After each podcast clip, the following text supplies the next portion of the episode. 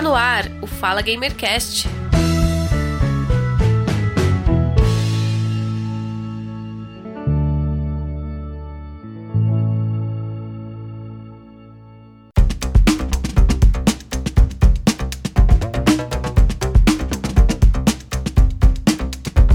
Bom dia, boa tarde, boa noite. Eu sou o Giovanni Rezende e seja muito bem-vindo ao Fala Gamercast de número 18, Vício em Games.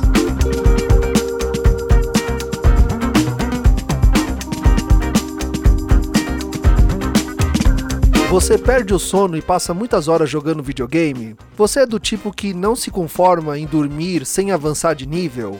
Ou fica ensadecido quando perde uma partida ou não consegue avançar no jogo?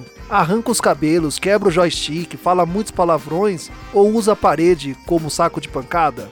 Deixa de socializar com outras pessoas fora do multiplayer para continuar jogando? Então vamos lá saber com quem a gente vai conversar.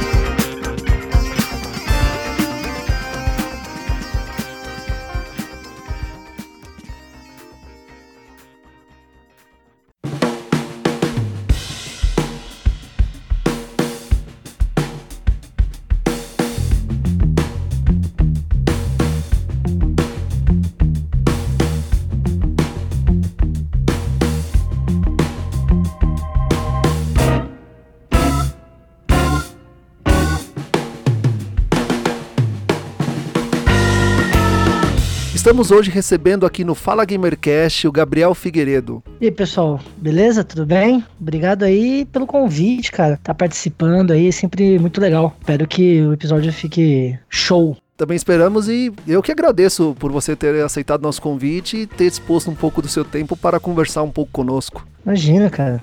Prazer, sempre. Então se apresente para nós, fale um pouco sobre a sua formação, sua experiência profissional, seus locais de atuação. Tá. É, bom, sou o Gabriel, né? Figueiredo, sou participante lá do Fuleiros Pop, que é um outro podcast também sobre cultura pop. Tô para formar em psicologia, né? Ainda não, não formei, falta aí um aninho, porque sabe como é que é faculdade, né? As coisas vão, algumas coisas vão vão tomando alguns espaços assim e aí acaba ficando um pouco maior a formação, né?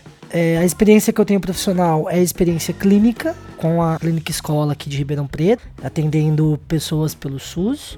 É, tenho também experiência em psicologia escolar, atuando em duas escolas aqui de Ribeirão Preto. É, escolas estaduais, as duas, com foco em aprendizagem é, e atendendo sempre em grupo, fazendo dinâmicas de grupo e tudo mais. Também fiquei durante dois anos fazendo um projeto na Coordenadoria Municipal da Mulher, aqui de Ribeirão Preto, com autores de violência doméstica. Atendemos três grupos nesse sentido, eu e mais um, um estagiário. Acho que foi a, a experiência de, de, estágio mais longa assim que eu tive em Ribeirão. Dois anos assim seguidos, deu para fazer uma experiência bastante legal. E foi de lá que eu aprendi, né, é, é, algumas coisas sobre vício e, e atuação nesse sentido porque lá você atendia bastante pessoas viciadas em jogos, de azar no caso, né? Acho que eletrônico não aparecia ninguém. O, o, vício de uma maneira geral ele é bem parecido, depois a gente entra nesse mérito. Fiquei também um semestre na penitenciária de Serra Azul, que é aqui perto, fazendo também uma atuação mais é, institucional no caso. A gente fez uma consultoria lá dentro da cadeia, mas para os, os funcionários, né? A gente não chegou a atender uh, o, o presidiário, mas acaba passando por isso. Então, nesse tempo, eu tive essas experiências, assim, é, profissionais, né? Sem contar os casos clínicos individuais, bastante tato com criança e tudo mais, né? Mais ou menos por aí. Certo. E participando na nossa conversa aqui no Fala Gamercast, estamos com o William Miguel. William, seja muito bem-vindo e obrigado aí por participar conosco. Fala, Giovanni. Eu que gostaria de agradecer o convite de participar, uma pauta muito interessante. E eu acredito que todos nós gamers já nos deparamos com alguém nos chamando de viciado ah, desliga esse, esse, videogame, moleque, desliga um pouco, você tá ficando viciado. E então eu acho que vai ser interessante mesmo. Será que essas pessoas estão certas? Será que realmente nós nos enquadramos como, como pessoas viciadas em videogame? Ou será que realmente o, o, prazo, o período que nós costumamos jogar na semana, no dia, é uma coisa saudável, né? Então, assim, eu também tô curioso para descobrir isso durante esse podcast.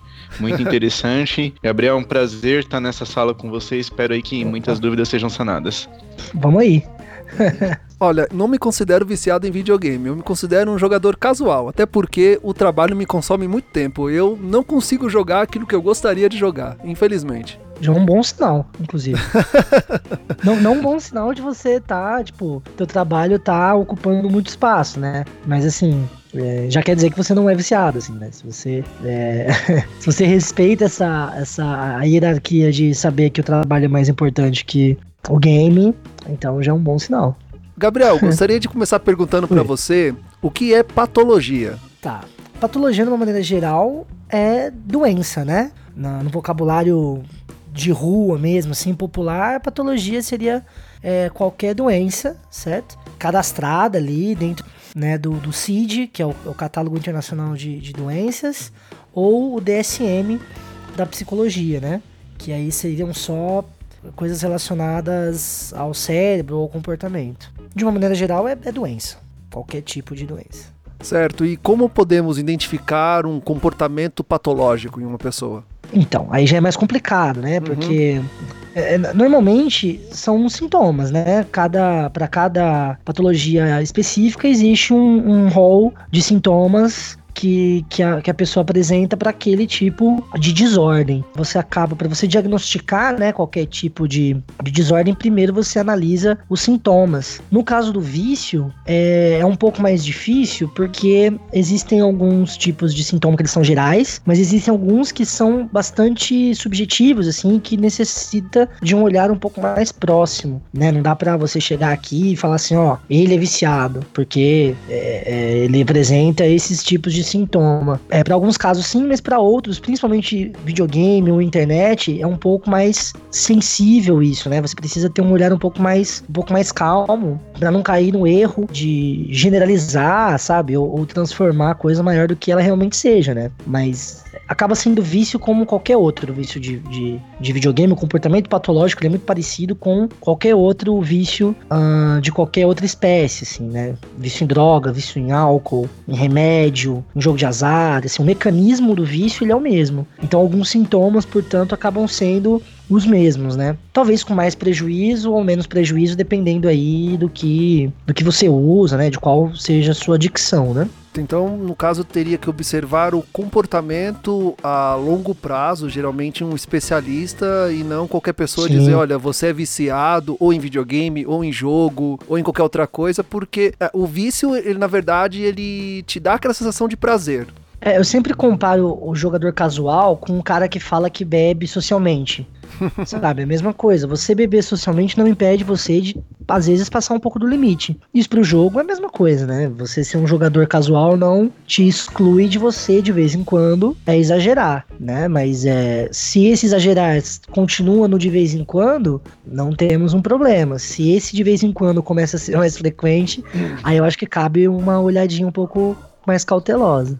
É, eu acho que a, a questão gênero de jogador casual, eu acho que hoje é a maioria. Eu acho que o mundo hoje, pode-se dizer que o mundo é jogador casual porque pessoas de todas as idades, de todos os sexos, é, 40, 50, 60 anos, hoje joga. De alguma forma joga, seja num celular, seja num Kinect, num. Às vezes compra um um videogame só pra jogar um futebol, só pra jogar um, um jogo de corrida, brincar com a família, ou se não seja, seja um Candy Crush, um Clash Royale. Sim. Eu acho que hoje o mundo, né? Acho que todo mundo hoje acaba se enquadrando aí num, num perfil de jogador casual, né? Uns com menos intensidade, uns com mais intensidade. Até vi um meme esses dias, eu achei engraçado, quando você chega na pessoa e fala, você é é, você joga videogame, né? Você é gamer, o cara fala, ah, sou. Aí você fala, nossa, o que, que você joga? Aí o cara fala, ah, eu só jogo FIFA. Você fala, meu, então não é gamer, é jogador casual. Mas assim, né? É lógico. E eu acho que isso daí também é relativo, porque às vezes o cara ele joga FIFA, mas o cara é viciado em FIFA, passa a noite jogando FIFA, então, ou seja, né, ele já sai da, da linha entre um jogador casual e um jogador hardcore, embora o,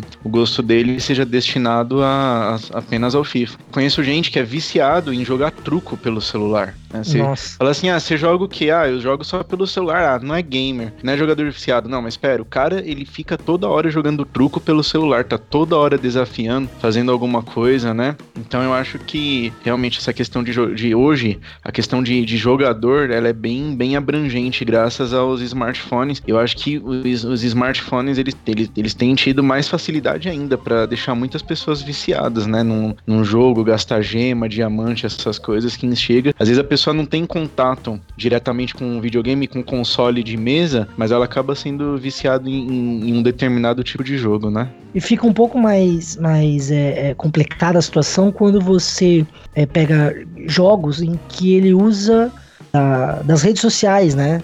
Então, assim, hoje, um jogo, qualquer que seja, é, de aplicativo, de celular, de, enfim, PC ou, ou console, ele foca bastante no online. Então, assim, o jogo, ele, ele, ele tem um papel principal, né, dentro da comunidade, mas o fato de você estar interagindo com outras pessoas muda um pouco também o caráter de jogar. Acaba virando não só um jogo, um jogador, mas você acaba participando de uma comunidade. Houve, eu assim, eu não sou gamer, né? Eu não jogo, sou casual, casual mesmo, assim. Casual offline ainda, assim, eu não, não consigo de jeito nenhum jogar online. Mas assim, você percebe que, por exemplo, comunidades de Counter-Strike, comunidades de LoL, comunidades de Dota, e a galera se trata como comunidade e assim, ah, o que, que esse cara contribuiu para a comunidade? Como que esse cara, sabe, assim, ou comunidade tóxica, ou...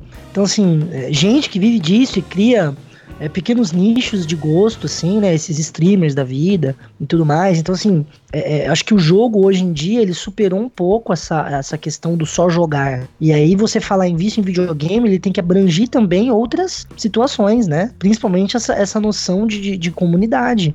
Então é muito mais sério, assim, do que simplesmente falar assim, ah, eu sou viciado em FIFA, ou eu sou viciado em, sei lá, Counter-Strike. Por quê? Porque eu gasto um milhão de tempos com isso. Mas assim, como que você gasta esse tempo? Né? Porque às vezes você joga duas ou três horas, mas fora do jogo, você tá comentando sobre o jogo, você tá, sei lá, assistindo alguém jogar, que é outra maluquice também, né?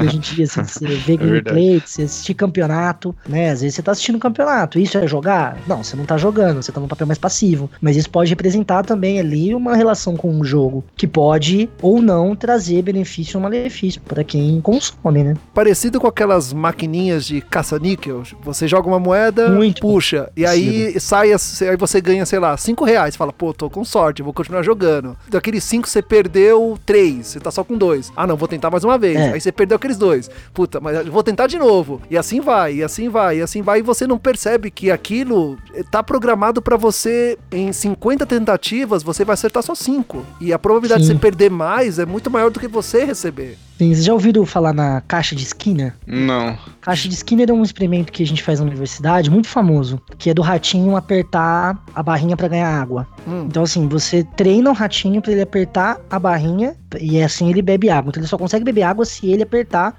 a barrinha. O que, que esse experimento ele, ele mostra pra gente? Como é que o comportamento funciona através de reforçamentos positivos. Então, assim, você tá sendo é, é, é, adestrado a pôr a ficha, a gastar dinheiro naquela máquina, porque você vai receber uma, uma recompensa. E essa recompensa que você recebe é um reforçador para você aumentar o comportamento. E isso é muito poderoso. Se você faz ainda igual na máquina de, de caça-níquel, você dá um reforçamento positivo por tempo invariável, por tempo variável, desculpa. Ou seja, você não sabe quando você vai ganhar, mas você vai ganhar uma hora. Isso é muito poderoso e é isso. E esse é um mecanismo do vício para qualquer tipo de droga, não só para jogo. Ou não, ou sei lá, funciona para qualquer coisa, para relacionamento humano, para namorada, por exemplo, para namorado, para questões sociais. Então assim, é, é, é um mecanismo. O reforçamento positivo é, ele é um- ele é um mecanismo muito poderoso de de adestramento mesmo social, né? E os jogos eles trabalham nisso porque mercado, mercadologicamente falando é muito benefício, né? Você vai ganhar dinheiro assim de maneiras monstruosas, né? Não são todos os jogos que usam desse recurso, né? Principalmente os competitivos eles não usam muito, mas esses menores assim, pay to win assim, total. Cara, e o que você falou é verdade, né? Porque eu lembro uma vez que eu, eu tava jogando um, um, um jogo mo- mobile.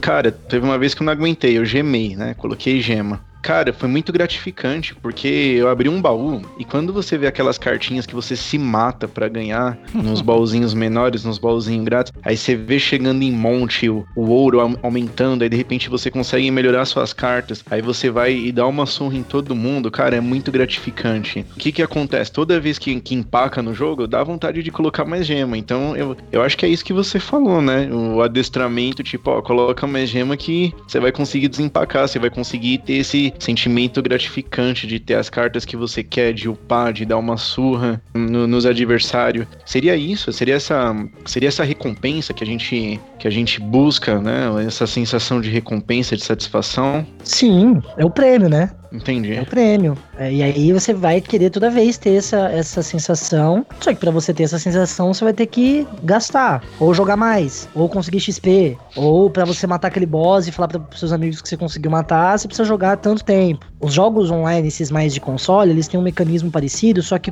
os desbloqueios, né? De troféu, sabe? Assim, eu não sei como é que chama isso na. Eu sei ah, que na, sim, sim. na, jogos da Sony, da, do, do, PlayStation tem isso, assim. Parece sim, uma conquista desbloqueada, sabe? Assim? Coisas assim. Isso. Então, isso, isso é pra estimular você a continuar jogando, né? Os jogos dentro deles tem. É, sistema de build, por exemplo, é muito isso. É para você. para te manter focado no jogo até você conseguir o que o jogo pede, então. E aí, para certas coisas, você precisa ficar mais tempo jogando, e aí vai. Então, o um reforçamento pode ser desde você vencer um, um, um obstáculo no jogo até você pagar para aquilo acontecer, sabe? E não só isso, tem um reforçamento social também, né? De você entrar na, na comunidade, conversar com pessoas, enfim. É, então tem vários tipos de reforçamento, não só esse direto do caça-níquel, mas ele acontece de várias maneiras. Ô, ô, Gabriel, até nessa questão social, você me, você me corrija se eu estiver falando besteira, mas eu presumo, eu imagino que uma das causas disso, pode, acho que está estritamente ligado ao à vida social do indivíduo fora do jogo. Eu acho que talvez, né, bem, isso é bem é uma coisa bem clichê mesmo de filme, bem estereotipada, mas é, eu levo a crer que isso é verdade, que às vezes o cara na, na vida real ele não consegue se socializar, ele não consegue ser o popular, não consegue chamar a atenção de ninguém, de fazer amizade. Só que de repente o cara ele vai jogar um World of Warcraft, vai jogar um, um Desert Online ou um, um Counter Strike e ele é o ferradão na internet ele tem a melhor build, o cara dele é o, é o fortão, ele já, já tem itens lendários, ele aí ele vai, ele ensina a pessoa, ele dá dica tal. Eu acho que isso também é uma forma, né, de de levar a pessoa a viciar, porque acho que acaba, né, né, nessa, nesse sentido, nesse ponto de vista, acho que acaba até sendo um escape, que a pessoa aqui, de repente, na vida real, ela tem uns problemas do cotidiano que ela não sabe lidar, muitas das vezes até a rejeição, né, ou seja no âmbito da escola, até mesmo no âmbito familiar, e de repente ela tem esse convívio social, essa admiração de outros players, eu acho que isso acaba é, invertendo. Eu acho que eu imagino que talvez faz o indivíduo preferir o mundo online, né? E isso também faz muito sentido com o que você está falando, da, dessa recompensa que ele tem. Eu acho que isso acaba fazendo a pessoa preferir o mundo online, preferir a comunidade, preferir uh, um, aquele MMORPG onde ele é o ferradão, onde ele tem a atenção dos outros, do que muitas das vezes a vida social. Então, acho que isso implica em a pessoa dedicar mais tempo ao videogame, ao MMO, o jogo que seja, do que na, na vida real, né? Que nem você falou do Giovanni. Giovanni, ele respeita essa hierarquia, porque ele sabe o que? Que a vida real dele dele é aqui, onde ele vai construir o futuro, a namorada dele, o trabalho dele, e aqui o jogo é um passatempo. Eu sou formado em Direito e o meu TCC ele foi sobre o perfil psicológico do serial killer. Então eu tive que estudar um pouco de psicologia e eu, eu aprendi que tem vários fatores, vários elementos que contribuem para que um, um, um, indivíduo ele, ele tenha um, um comportamento, ele tenha uma, uma, formação psíquica, né? E eu acho que eu acho que uma das coisas que, que faz a pessoa viciar no videogame talvez esteja esteja atrelada à vida que ela leva aqui fora, né? Como eu, como eu te disse. É, e o que, que você acha disso? Não, é, é bem por aí, mas o contrário também é verdadeiro. Né? Isso não exclui o fato de uma pessoa que tem uma vida social real boa, a partir do momento que ela acaba gastando um tempo maior no mundo virtual, ela passe a desaprender coisas do mundo social real, assim, sabe? É, isso acontece bastante, principalmente com crianças, assim. Então, às vezes você até tinha alguns mecanismos de sociais bacanas que você conseguia fazer, mas por conta é, do, do, tempo gasto dentro do mundo virtual, essas, essas ferramentas elas acabam ficando enferrujadas, né? É, porque assim, querendo ou não, é questão de treino, né? Ferramenta social é uma questão de treino. Se você não possui algumas, isso não quer dizer que você não possa possuí-las, né? Claro, não é tão fácil assim, né? Mas é, é se você prestar um pouco de atenção ou se você buscar um tratamento correto, você consegue, se, esforçando e tudo mais. É, e o contrário é válido. Se você deixar de usar essas ferramentas porque você está com foco em outro lugar, é, você acaba meio que ficando enferrujado. É, é, igual quando você fica muito tempo namorando alguém e aí você larga dessa pessoa e você volta embalada com um amigo e tal. Você perde um pouco a mão. Você não sabe como lidar direito até você pegar o jeito de novo, sabe? Casamentos muito longos que a pessoa separa e aí. Ou, ou trabalho. Você trabalhou 12 anos na mesma empresa, fazendo a mesma coisa. Aí um dia você é demitido e você precisa procurar outra coisa para fazer. Até você recuperar o, o, né, o, aquele senso de sociedade de novo demora um pouco. Então isso para videogame é válido também, sabe? É, mas é perigoso. Quanto mais tempo você gasta, maior a chance de você perder essas, esse feeling social, né? Mas você tá certo, é, é, tem, tem, muita gente que por conta do. É, se sente mais confortável, né? Afinal de contas, está na sua casa, com sua cadeira, sabe? No seu computador. Você pode sair para qualquer hora para, sei lá, beber uma água no banheiro. Você não. Você pode, sei lá, dar qualquer desculpa do porquê você saiu. Você não tem obrigações sociais igual você tem aqui fora. Então, realmente, é mais confortável, né? E esse já é um reforçamento, puta, talvez o maior de todos, assim. Acredito que para criança ainda é mais grave, porque eu já vi muitos pais para a criança ficar sossegada, para ela parar de ser agitada ou dar trabalho dentro de casa, aqui entre aspas. Ah, põe para jogar uhum. videogame, põe, deixa ela no videogame que ela fica quietinha. É. Ela não vai fazer nada, ela fica quietinha. É. Olha, olha que bonitinho. Ela passa o dia inteiro lá, nem ouça a voz da criança. Só que eu penso que ela vai se alimentar mal, ela vai ficar dependente daquilo, vai ir para a escola, porque ela tem que ir obrigada, mas ela vai pensando no videogame, pensando na hora de voltar o que ela tem que fazer. E se ela for atrapalhada ou impedida de fazer aquilo, ela vai ter uma reação agressiva. Então, essa reação agressiva ela já é um, um forte indício de vício. E criança está muito mais suscetível a isso do que o adulto por uma série de motivos, né? Realmente, você usar o videogame ou a televisão ou YouTube, né, que é bastante usado para criança como bengala, de vez em quando não tem problema, mas você sempre fazer isso, você está prejudicando a criança, mas você também está prejudicando o seu relacionamento com aquela criança, né? Porque você está deixando você enquanto pai, enquanto tio, enfim, mãe, você está deixando de gastar um tempo de interação com a criança entre você e ela. E quem está fazendo isso é o youtuber, é o videogame, é outras coisas, né? E claro, isso é extremamente prejudicial e isso cai naquilo que o William estava falando, de por conta disso você deixar de ganhar alguns, algumas ferramentas sociais que são importantes, né?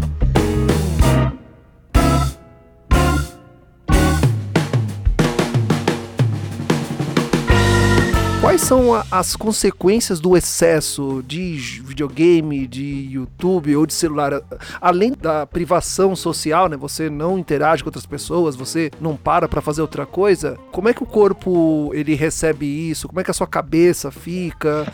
Então, é, eu acho que isso também vai depender do, do jogo, né? Ou do que você está usando. Mas de uma maneira geral, acho que depressão é, é um é um fator de risco, uhum. né? Você pode ficar depressivo, então aumenta o risco de você contrair depressão, justamente por você estar tá enclausurado dentro de um, de um sistema onde só existe você. Sensação de impotência, porque você vai querer sempre ter mais naquilo, e às vezes para você ter mais naquilo, você precisa ter uma infraestrutura em casa, então internet, você precisa ter um celular legal, você precisa ter um videogame que, que rode, um televisor e tudo mais. Então essa pressão acaba te deixando também mais irritado, mais triste e, e todos os riscos físicos que uma vida sedentária causa, né? Então, obesidade, é, diabetes, é, problemas de coração, é, e aí vai. Falta de vitamina D, porque você vai ficar muito dentro do quarto, você não vai tomar sol.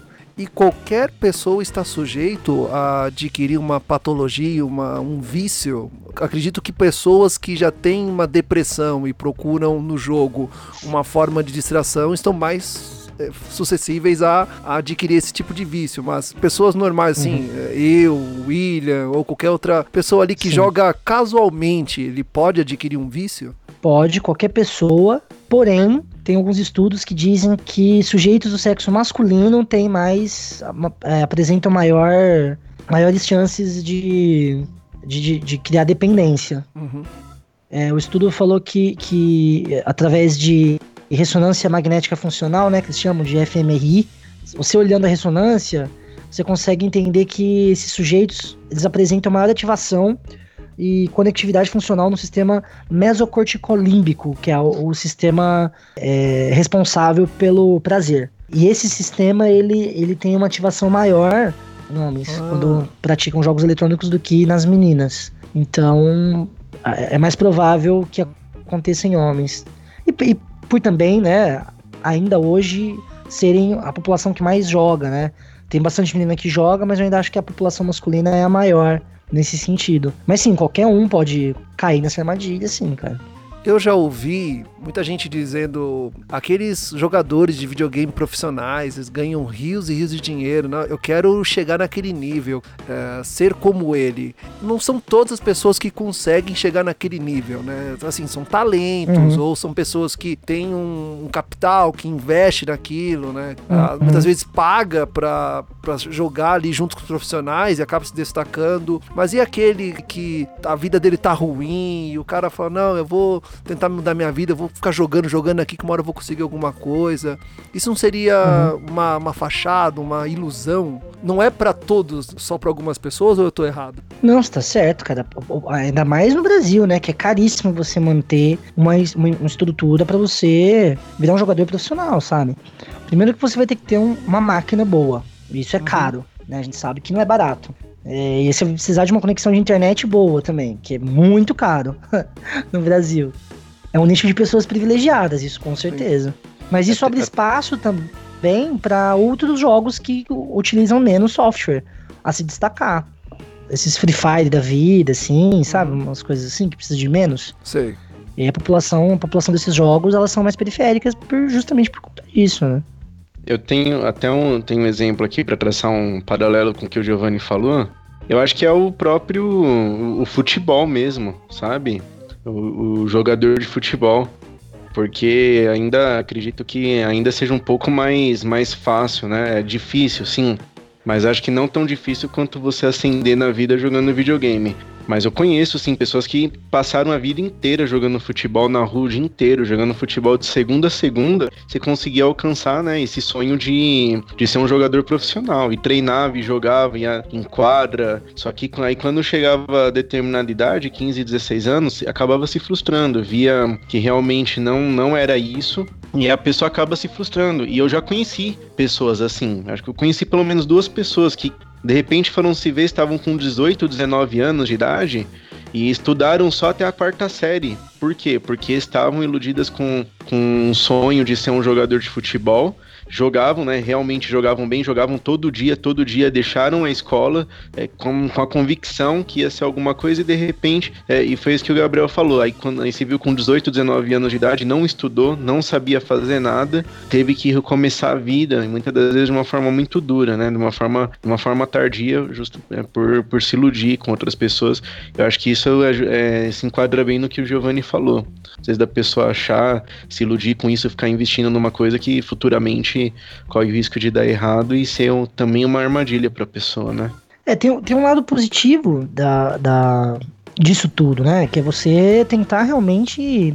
Você tá tentando chegar em algum lugar. É, o vício, ele já, ele já toma um outro lado da coisa, né? O vício é, é, é aquela. É, você entra num estado de bolha mesmo. Então você mais regride do que do que chega em algum lugar. A pessoa viciada, ela, ela se afunda, né? Ela, ela, não, ela não tem perspectiva. E ela não usa aquilo para perspectiva. Ela usa simplesmente aquilo porque ela gosta de usar. Porque ela se sente bem usando e ela precisa daquilo para se sentir bem. Esse é o perigo, né? Quando você precisa daquilo para se sentir bem, para se sentir melhor, também é um problema. Então, assim, às vezes não é o tempo de, de, Não é o tempo que define, né? Puta, eu jogo 16 horas por dia, isso quer dizer que eu tô viciado? Talvez, porque 16 horas é bastante coisa. então você tá deixando de fazer algumas coisas, mas assim, eu exagerei, mas assim, talvez não, talvez se, se aquilo não tiver. Existe no, no, no DSM, que vai, acho que, se não for para esse ano de 2019, para 2020, entrou, né, como, como doença, né, já. O vício em internet ou jogos eletrônicos, está na mesma categoria. E aqui tá, aqui no, no, no catálogo tá escrito assim, ó, que para você ser considerado viciado em videogame ou internet, você tem que apresentar cinco ou mais sintomas descritos aqui, que são nove, por pelo menos um ano, né, no período de 12 meses. Que são quais? É você fica preocupado, né? Preocupação com jogos de internet. Ou seja, o indivíduo pensa em atividades de jogos anteriores ou prevê jogar o próximo jogo. O jogo na internet se torna atividade dominante na vida diária. 2. É, sintomas de abstinência quando os jogos pela internet são retirados. Que foi o que o Giovanni falou, né? Você retira e aí a criança acaba ficando brava, irritada, faz birra.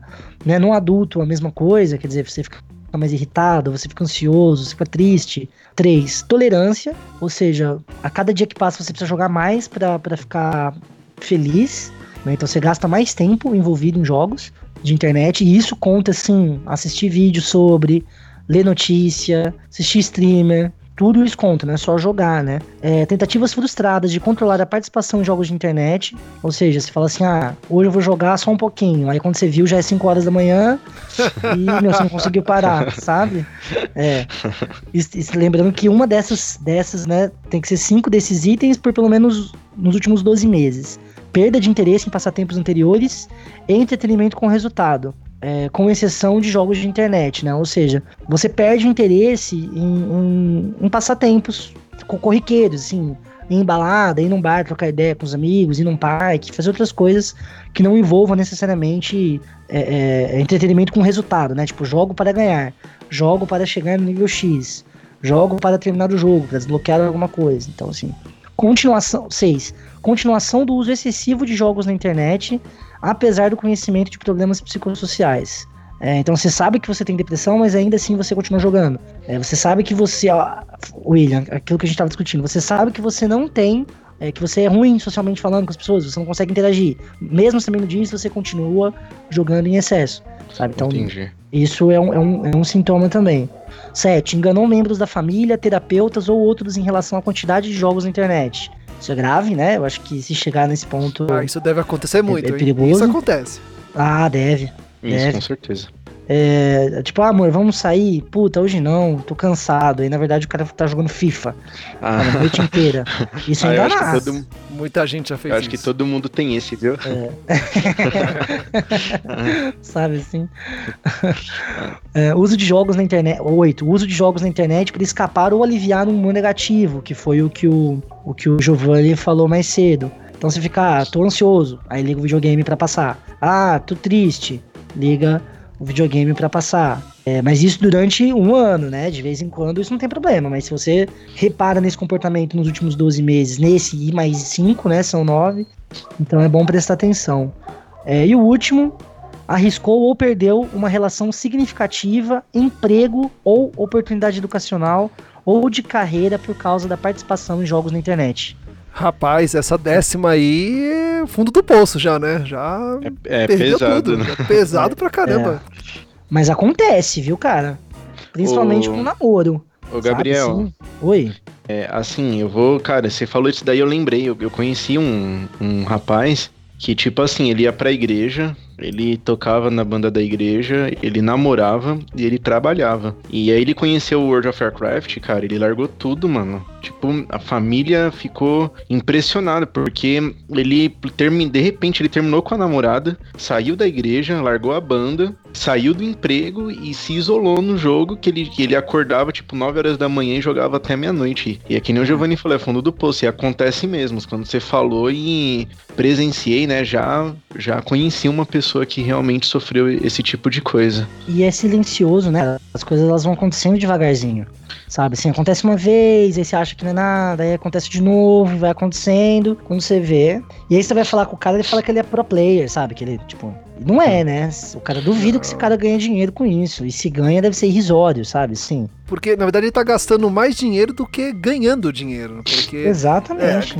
a energia elétrica, o jogo, o tempo, sabe? Sim. Tudo, tudo que faz a casa dele funcionar, tudo que faz aquele videogame funcionar ali, ele tá injetando dinheiro ao invés de receber dinheiro.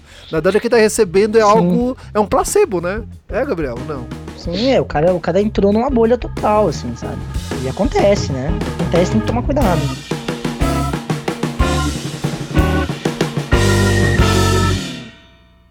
Todo dia, cara. Todo dia você não sai desse computador, cara.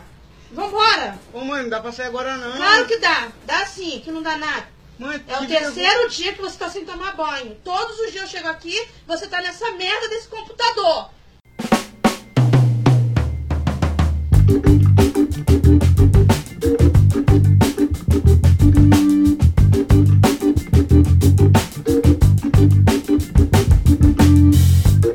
Caso, a gente citou aqui vários exemplos, tipos. O que devemos fazer quando a gente percebe que estamos viciados? Qual o primeiro passo? O que deve ser feito? Cara, eu acho que a primeira coisa é conversar com essa pessoa, né? Ver se realmente ela tá Não é viciada. arrancar, desligar, quebrar. Não é isso.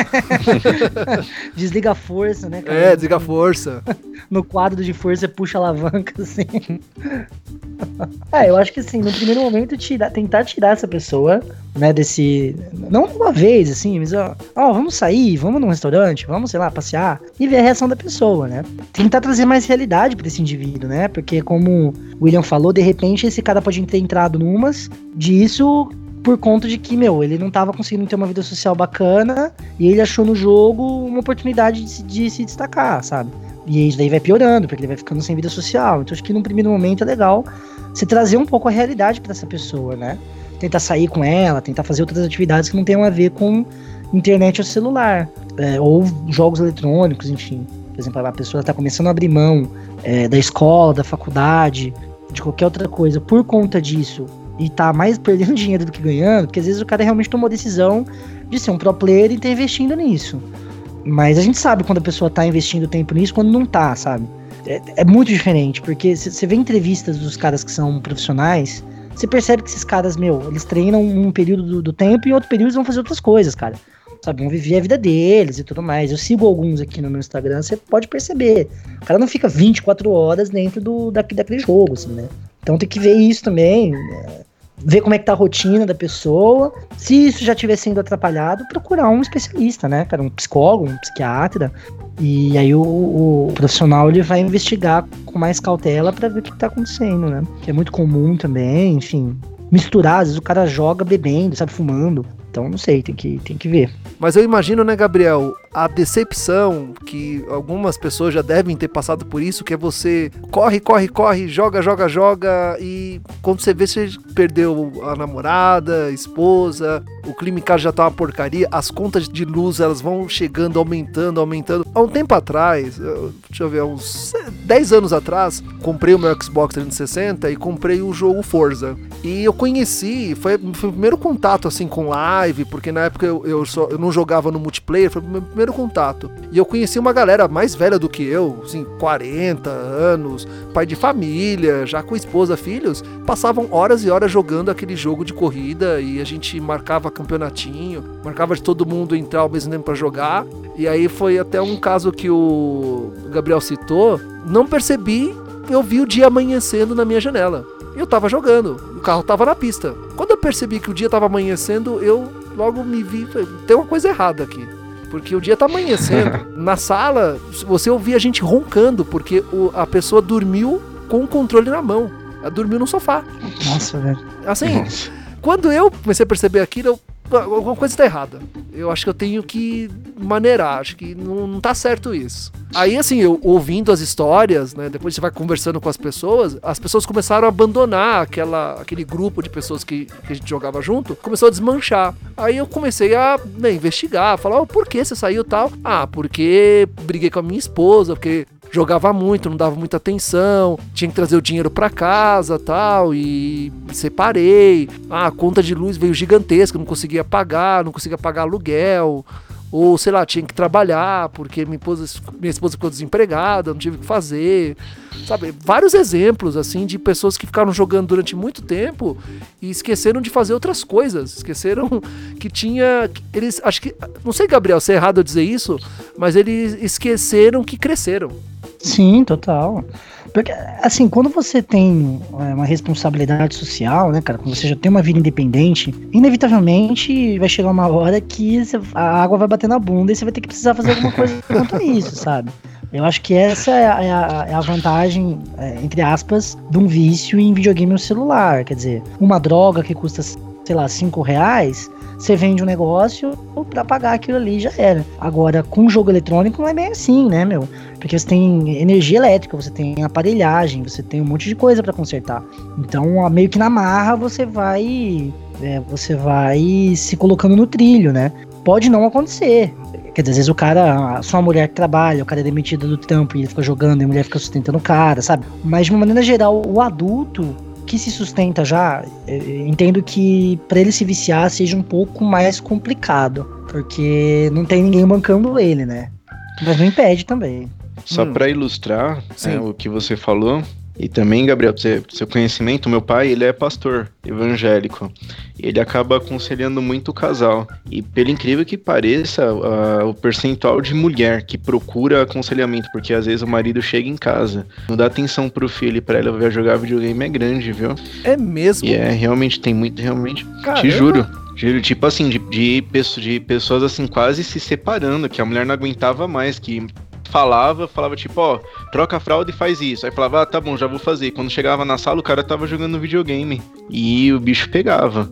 Né? Realmente, é, é, ilustra bem isso que você falou. Às vezes o cara acabava negligenciando mesmo o dever de casa, às vezes de dar atenção justamente, né, para dar prioridade pro videogame. E meu pai já aconselhou muitas pessoas assim, do cara, tipo, ter que vender o videogame. Falar, meu, vende o videogame que senão isso daí vai acabar com o seu casamento, vai acabar com, com a sua família, etc, né? E... Mas vender o videogame, será que isso é a solução, assim? Porque senão a pessoa não vai ficar mais chateada, frustrada? Não seria o correto tirar aos poucos, assim, fazer com que a pessoa se convença de que ele tem uma família, de que aquilo teria que ser um, um passatempo uh, curto para ele só distrair, brincar um pouquinho ali com seu filho ou ele mesmo depois fazer outras coisas? Tirar, será que seria uma solução? Deu certo? Não sei.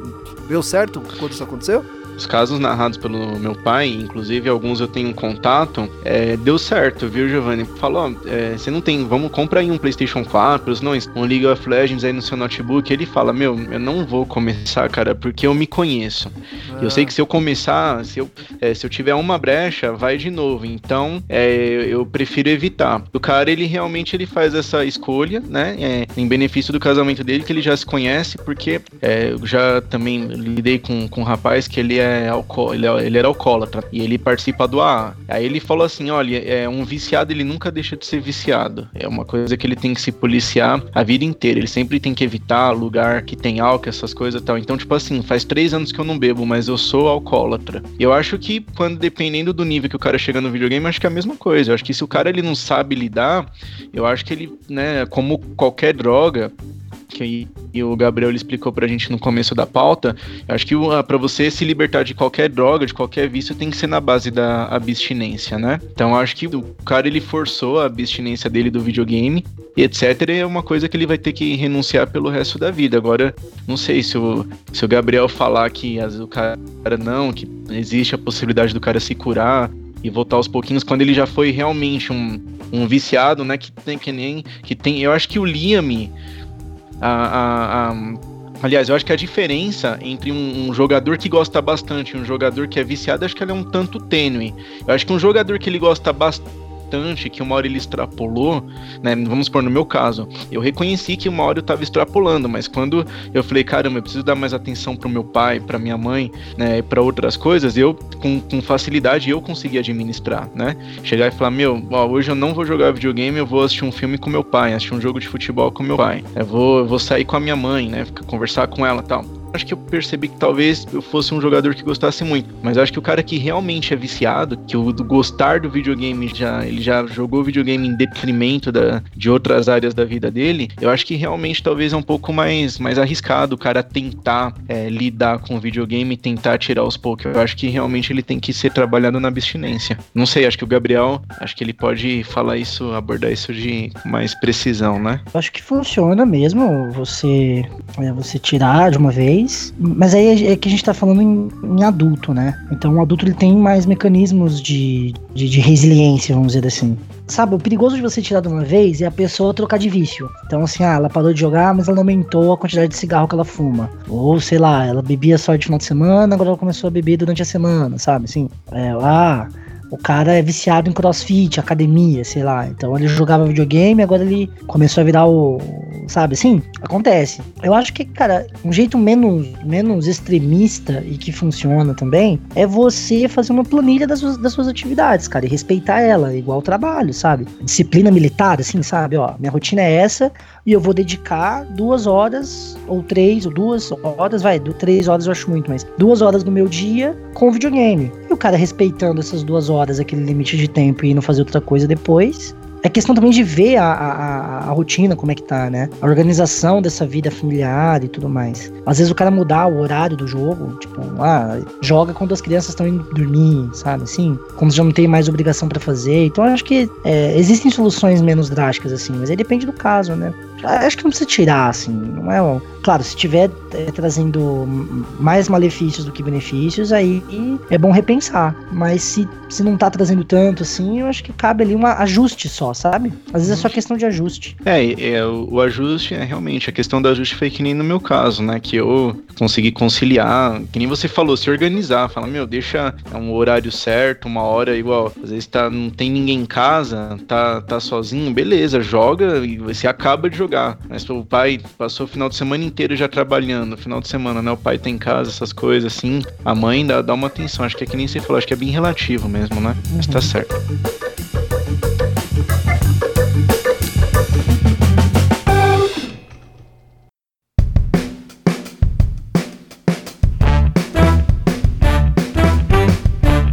Gabriel, por que o vício em videogame foi reconhecido como doença pela OMS? E explica pra gente o que, que é a OMS. Cara, a OMS é a Organização Mundial de Saúde. Certo. Certo. Ela é responsável pelas diretrizes é, de saúde a partir de pesquisas e dados estatísticos que são passadas para ela anualmente, para qualquer tipo de, de, de doença. E nos últimos 10 anos ou mais, os relatos de dependência e estudos disso com jogos eletrônicos e internet cresceu bastante. Apesar de a gente ter só dois estudos no Brasil em língua portuguesa, né, sobre isso, justamente por ser um papo muito recente, lá fora já tem algumas pesquisas, alguns textos bastante interessantes quanto a isso, principalmente fazendo o cruzamento entre outros tipos de vício, como eu tinha falado aqui, vício de álcool, vício de. É, enfim, de qualquer outro tipo de droga, justamente é, pelo mecanismo ser o mesmo. E, e a questão, assim, é mais a, a, parte das crianças, né? Bastante criança sendo afetada e, e, tendo consequências graves, assim, de desenvolvimento sociocognitivo, vamos dizer assim, né? Então, a OMS acabou se intrometendo, assim, né? É igual aquele papo sobre jogos violentos, sabe? Se jogos violentos têm influência no comportamento da criança, lembra desses papos? Sim, assim, sim. lembro, lembro. É, é a mesma coisa, cara. É, vem na mesma onda, assim, né? Os mesmos estudos. Então, no, no, Brasil chegou uma época que era proibido, por exemplo, ainda é proibido, né? É publicidade infantil. Uhum é, justamente para a criança ser mais suscetível à, à, compra e tudo mais. E os jogos, cara, principalmente esses mais recentes, eles têm um mecanismo de compra e de publicidade que é muito quieto, muito singelo, assim, né? Então as discussões acabaram sendo maiores por conta disso, assim, meu, e aí, quem que é o público que tá jogando? Qual é a faixa etária? É saudável você fazer, por exemplo, uma criança gastar dinheiro para poder ter alguma coisa?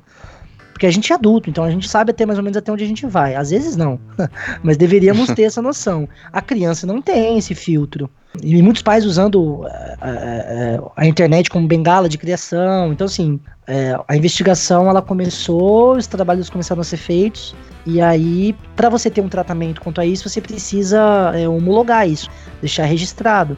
Como é a OMS que, que dita as diretrizes éticas da, de pesquisa e tratamento, ela acabou ela tomando essas medidas, assim. Mas nada muito grave, assim, nada, nada que, que, que tenha efeito prático realmente, assim, efeito prático para quem trabalha com isso, né? Para quem trata, enfim, para o médico, pro psiquiatra, pro, pro psicoterapeuta, e aí vai, né? Mas é sempre legal deixar claro que é o vício em videogame que foi considerado doença, né? Tá. Não o simples jogar, né? Jogar videogame, enfim, não, não tem nada.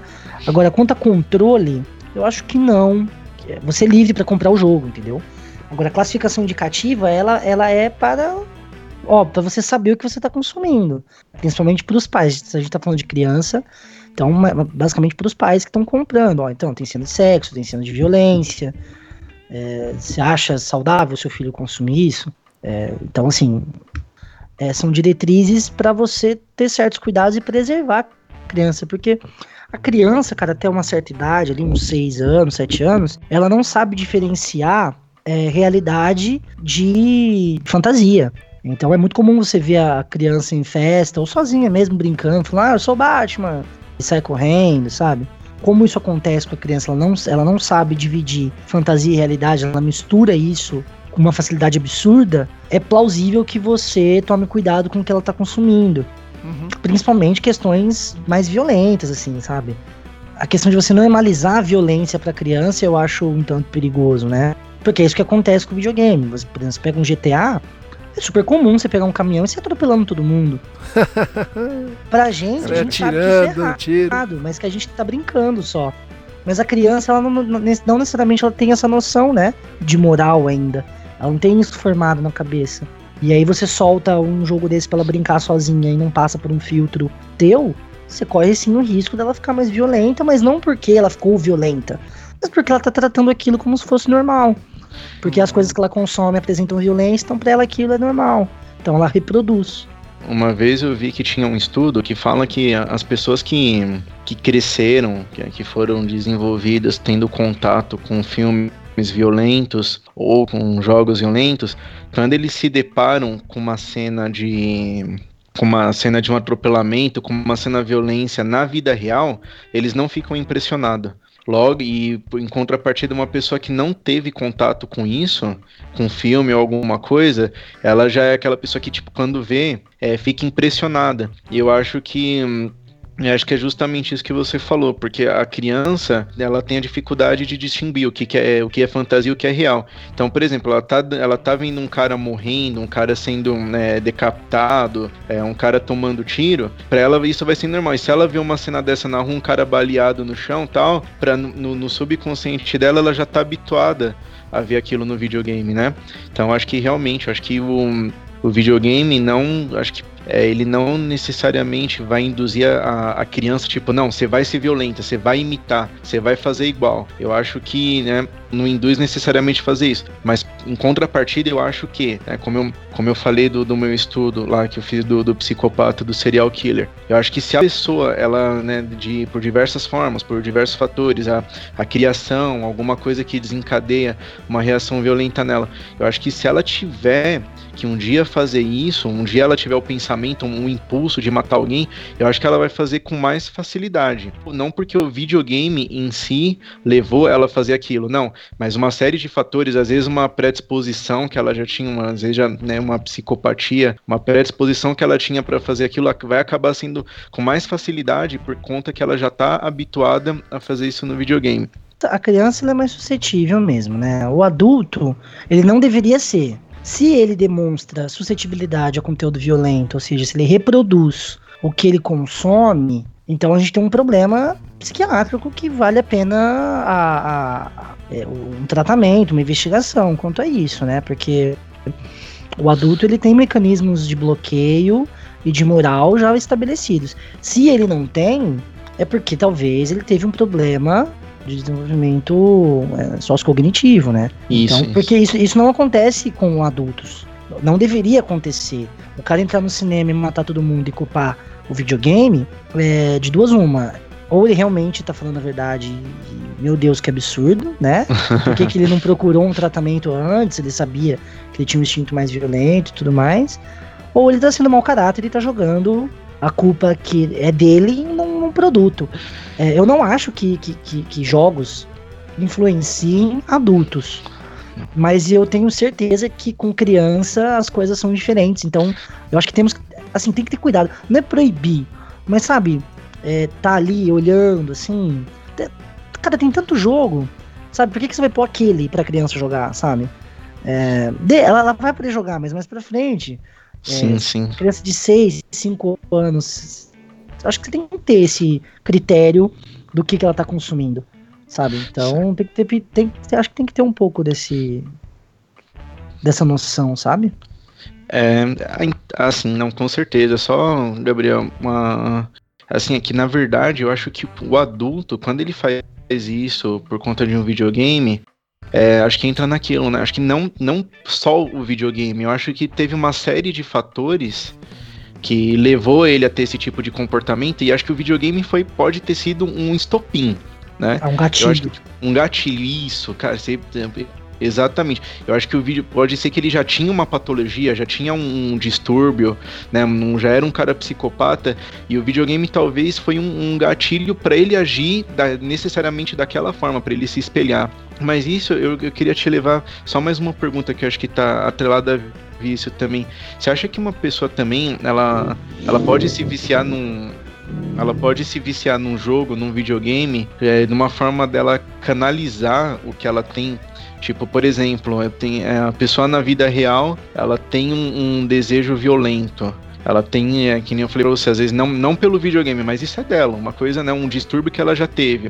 Uhum. Ela teve um, um, Ela tem um desejo violento, uma raiva, alguma coisa, e de repente ela vicia num videogame para ela canalizar essa raiva, esse desejo que ela tem de matar. Ela fala, nossa, eu vou, eu, hoje eu vou pegar o GTA, vou sair é, metralhando todo mundo, um Call of Duty e tal. Você acha que isso daí também pode ser uma maneira de desencadear um vício? Ela, ela querer canalizar a raiva que ela tem um desejo que ela tem de matar.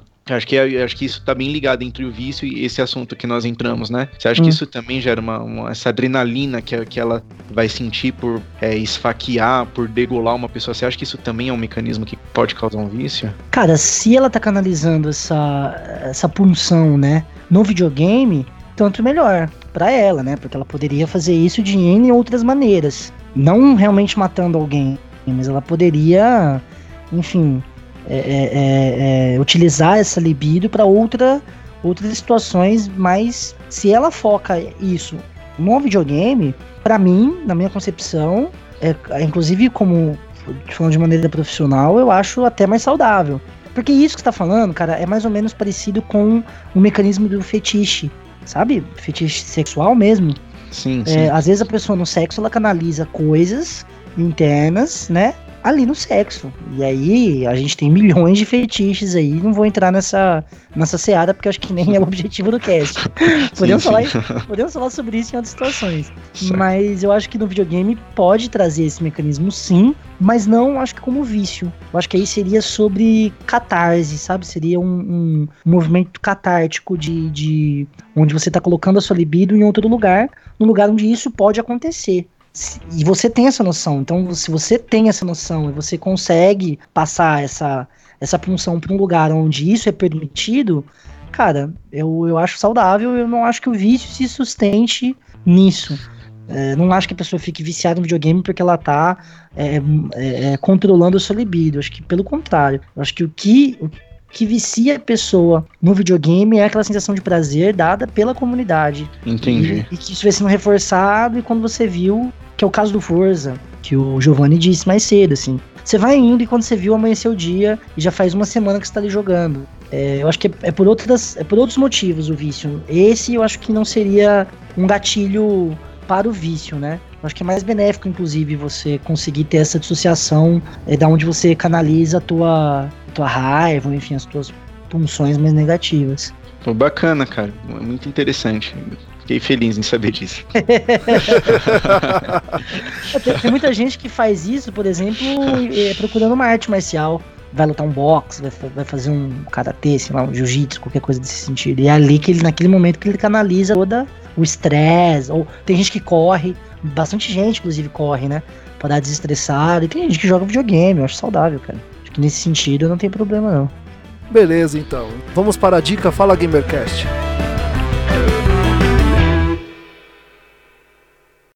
Dica Fala Gamercast.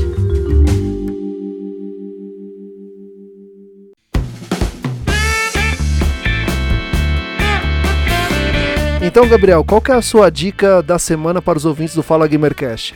Cara, eu tenho duas dicas da galera sobre coisas relacionadas a vício. Um é um livro do Stephen King chamado Sobre a Escrita, que é um livro autobiográfico. E para quem não sabe, o Stephen King ele foi viciado em álcool durante bastante tempo e ele conta um pouco na primeira parte do livro como que o vício influenciou na escrita dele. É, tem coisas bastante interessantes, uma das quais é que ele não lembra de ter escrito é, o Iluminado, porque foi uma fase da vida dele que ele estava bastante chapadão, então ele não tem memórias assim de ter escrito Iluminado, o que é bastante curioso e ele conta é, é curiosidade sobre o livro, sim, sobre as adaptações. É bem legal e a visão de um viciado e como isso atrapalha a produção, né, dele é, durante a vida. Muito bom. E outra dica é o filme Her, que é mais voltado aí ao mundo virtual, digital. Uh, não sei se vocês já assistiram, é com Joaquim Phoenix e com a Scarlett Johansson. O filme mais ou menos conta a história de um passa num futuro meio distópico assim, e ele acaba se apaixonando por um sistema operacional. É, e aí o roteiro disso e passa por um monte de coisa que a gente falou hoje aqui, sabe? De como é que essa imersão acaba trazendo pra gente é, uma, uma diferenciação entre realidade e, e, e o mundo virtual que acabam às vezes se interligando, que é o que faz a gente se viciar um pouco. Então fica essas duas dicas aí, certo? Be beleza, boas dicas. E você, William, qual é a dica para o ouvinte do Fala Gamercast? Bom, a primeira dica que eu tenho para dar é um livro, né? Na verdade, eu não, eu não li o livro, eu assisti o filme, sei que é baseado no livro que fala bastante sobre vício, inclusive retrata bem o que foi abordado aqui hoje, sabe? Sobre a, a fuga da, da realidade, que é o, o jogador número um, ou player number one. Ele é, é muito bom esse filme, no final ele tem uma mensagem muito bonita sobre essa diferença entre realidade e aquilo que é virtual. Então é um passo, uma lição mesmo para às vezes pessoa, a pessoa que está extrapolando. E ele retrata bastante todo tipo de gamer. Ele retrata bastante, assim, né? Às vezes, muitas vezes você vai estar tá assistindo e vai ter algum personagem, alguma situação ali que você vai se enquadrar. E uma das partes mais interessantes do filme é que, de repente, quando você vai assistindo, você só vê os personagens, os avatares dos jogadores. E de repente, quando numa fase mais avançada do filme, você vai conhecendo o, os jogadores, os, os, seres humanos que estavam por trás de cada jogador, é muito interessante. É bem legal, você acaba. Pode ser que você acabe. É bem provável que você acabe se identificando com algum. E a outra dica que eu quero dar para vocês é um jogo de videogame, é meio difícil de pronunciar, o What Remains of Edith Finch. É um jogador aí que ganhou, ganhou o prêmio de melhor narrativa no, no Game of the Year de 2017 e foi justamente isso que fez eu dar uma chance para esse jogo. É, não é um jogo muito atrativo acho que você, compensa você pegar uma promoção assim, aquelas queimas, sabe? Pre, vende, quando tá sendo vendido a preço de banana na Steam, porque ele é um jogo bem curto, cara. Mas ele é muito envolvente, porque ele conta a história de alguns personagens e, e tem um específico, eu não vou contar para dar um spoiler, mas tem um personagem lá em específico que ele vai retratar bem, de uma forma bem intensa e bem comovente, um pouco do que nós falamos aqui. Então eu recomendo muito que vocês experimentem esse jogo. E fora isso, também é um jogo maravilhoso, né? Bem emocionante. Tem é bem, eu acho bem difícil você não se emocionar. Então essas são as minhas dicas. Beleza. E a minha dica é o filme que eu assisti no último final de semana, Capitão Fantástico. Aqui no podcast deu vários exemplos sobre vício em videogame, problemas familiares. Esse filme é um filme que eu recomendo você assistir com seu filho, você assistir com sua namorada, com sua esposa é, é um pai que ele tem uma forma diferente de educar seus filhos, mais contato com a natureza, mais contato com si mesmo, valorizando o que você tem, instinto de sobrevivência, sendo um ser mais forte, sabe? Preparar os filhos para o mundo lá fora, né? Quando eles ficarem maiores. É um filme muito bonito, é um filme muito emocionante. É, esse é um filme muito bom e eu recomendo para todos os ouvintes do Fala Gamercast. Então, dicas dadas, agora vamos ao jabá pessoal.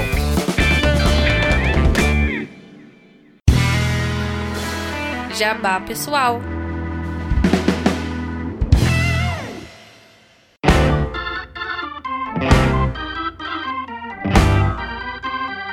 Gabriel, agora vamos para o jabá pessoal. Este é o seu momento, é o momento que o entrevistado aí, caso o ouvinte queira saber mais sobre você, conhecer mais sobre o seu trabalho, ou até trocar umas mensagens com você, aonde ele te encontra? Você pode acessar lá o www.fuleirospop.com.br, uhum. é o podcast aí que a gente está fazendo, eu, Fred, galera toda. Podcast que o Giovanni já participou, inclusive, né? Já, já, já. Fez um de game, se eu não me engano. Uhum. Né? Foi com a, com a Júlia e com o Felipe, se não me engano. Sim, sim. Falamos sobre jogos de terror. Lá. Isso, foi. Foi bastante bacana. É, e aí você pode entrar lá, cara. Tem minha, minha, meus textos, eu escrevo pro, pro Fuleiros.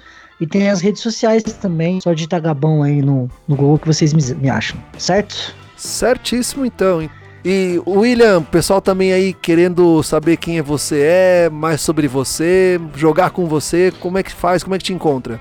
Bom, se o pessoal quiser me seguir lá no Instagram, ele é William Miguel, tudo minúsculo 2013. William com dois L's e N de navio, Miguel, tudo junto 2013. E se o pessoal quiser jogar um pouquinho comigo na Steam, é o William Miguel 3. William Miguel também tudo minúsculo, 3, número 3 no final. Espero você me adicionar lá pra gente conversar, jogar e trocar uma ideia. Então, estamos encerrando mais um Fala Gamercast. Aliás, um Fala Gamercast que ele daria, sei lá, acho que 5 horas de gravação, daria uns 10 volumes, fácil. né? Fácil, né? Sim, fácil, fácil. Eu acho uma pauta super importante e ela não tem fim, a gente sempre vai ficar falando sobre ela, dando exemplos. A gente tem exemplos próximos de nós em que a gente percebe esse tipo de problema familiar dentro da própria casa, que é muito grave. Quero agradecer muito ao Gabriel por ter disponibilizado seu tempo para vir conversar um pouco conosco é, sobre esse tema e eu espero que ele volte mais vezes pra gente falar sobre outros temas relacionados, que é de grande interesse de muitas pessoas que ouvem o Fala Gamercast. Pô, sim, cara, só chamar que estamos aí. É, não sou, assim, um gamer, sou casual do casual, mas é, tendo a oportunidade, cara, é só mandar mensagem que a gente tá aparecendo. Ah, beleza. Sem problema nenhum. Muito obrigado. E o William também, muito obrigado pela presença, William. Imagina, eu que agradeço mais uma vez aí a honra, né, de participar desse podcast, desse tema que é tão importante, que é tão interessante. Obrigado mesmo pelo convite.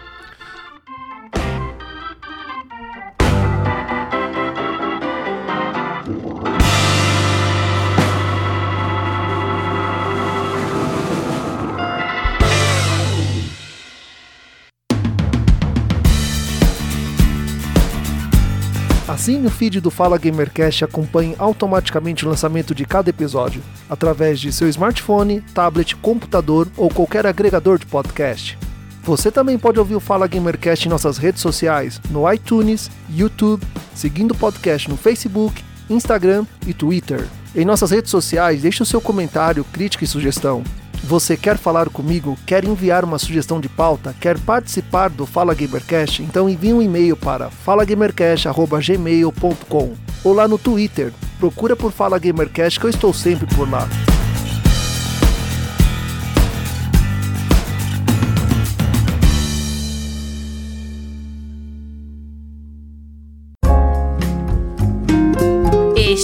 Podcast foi editado por Coral Multimídia e Podcasts.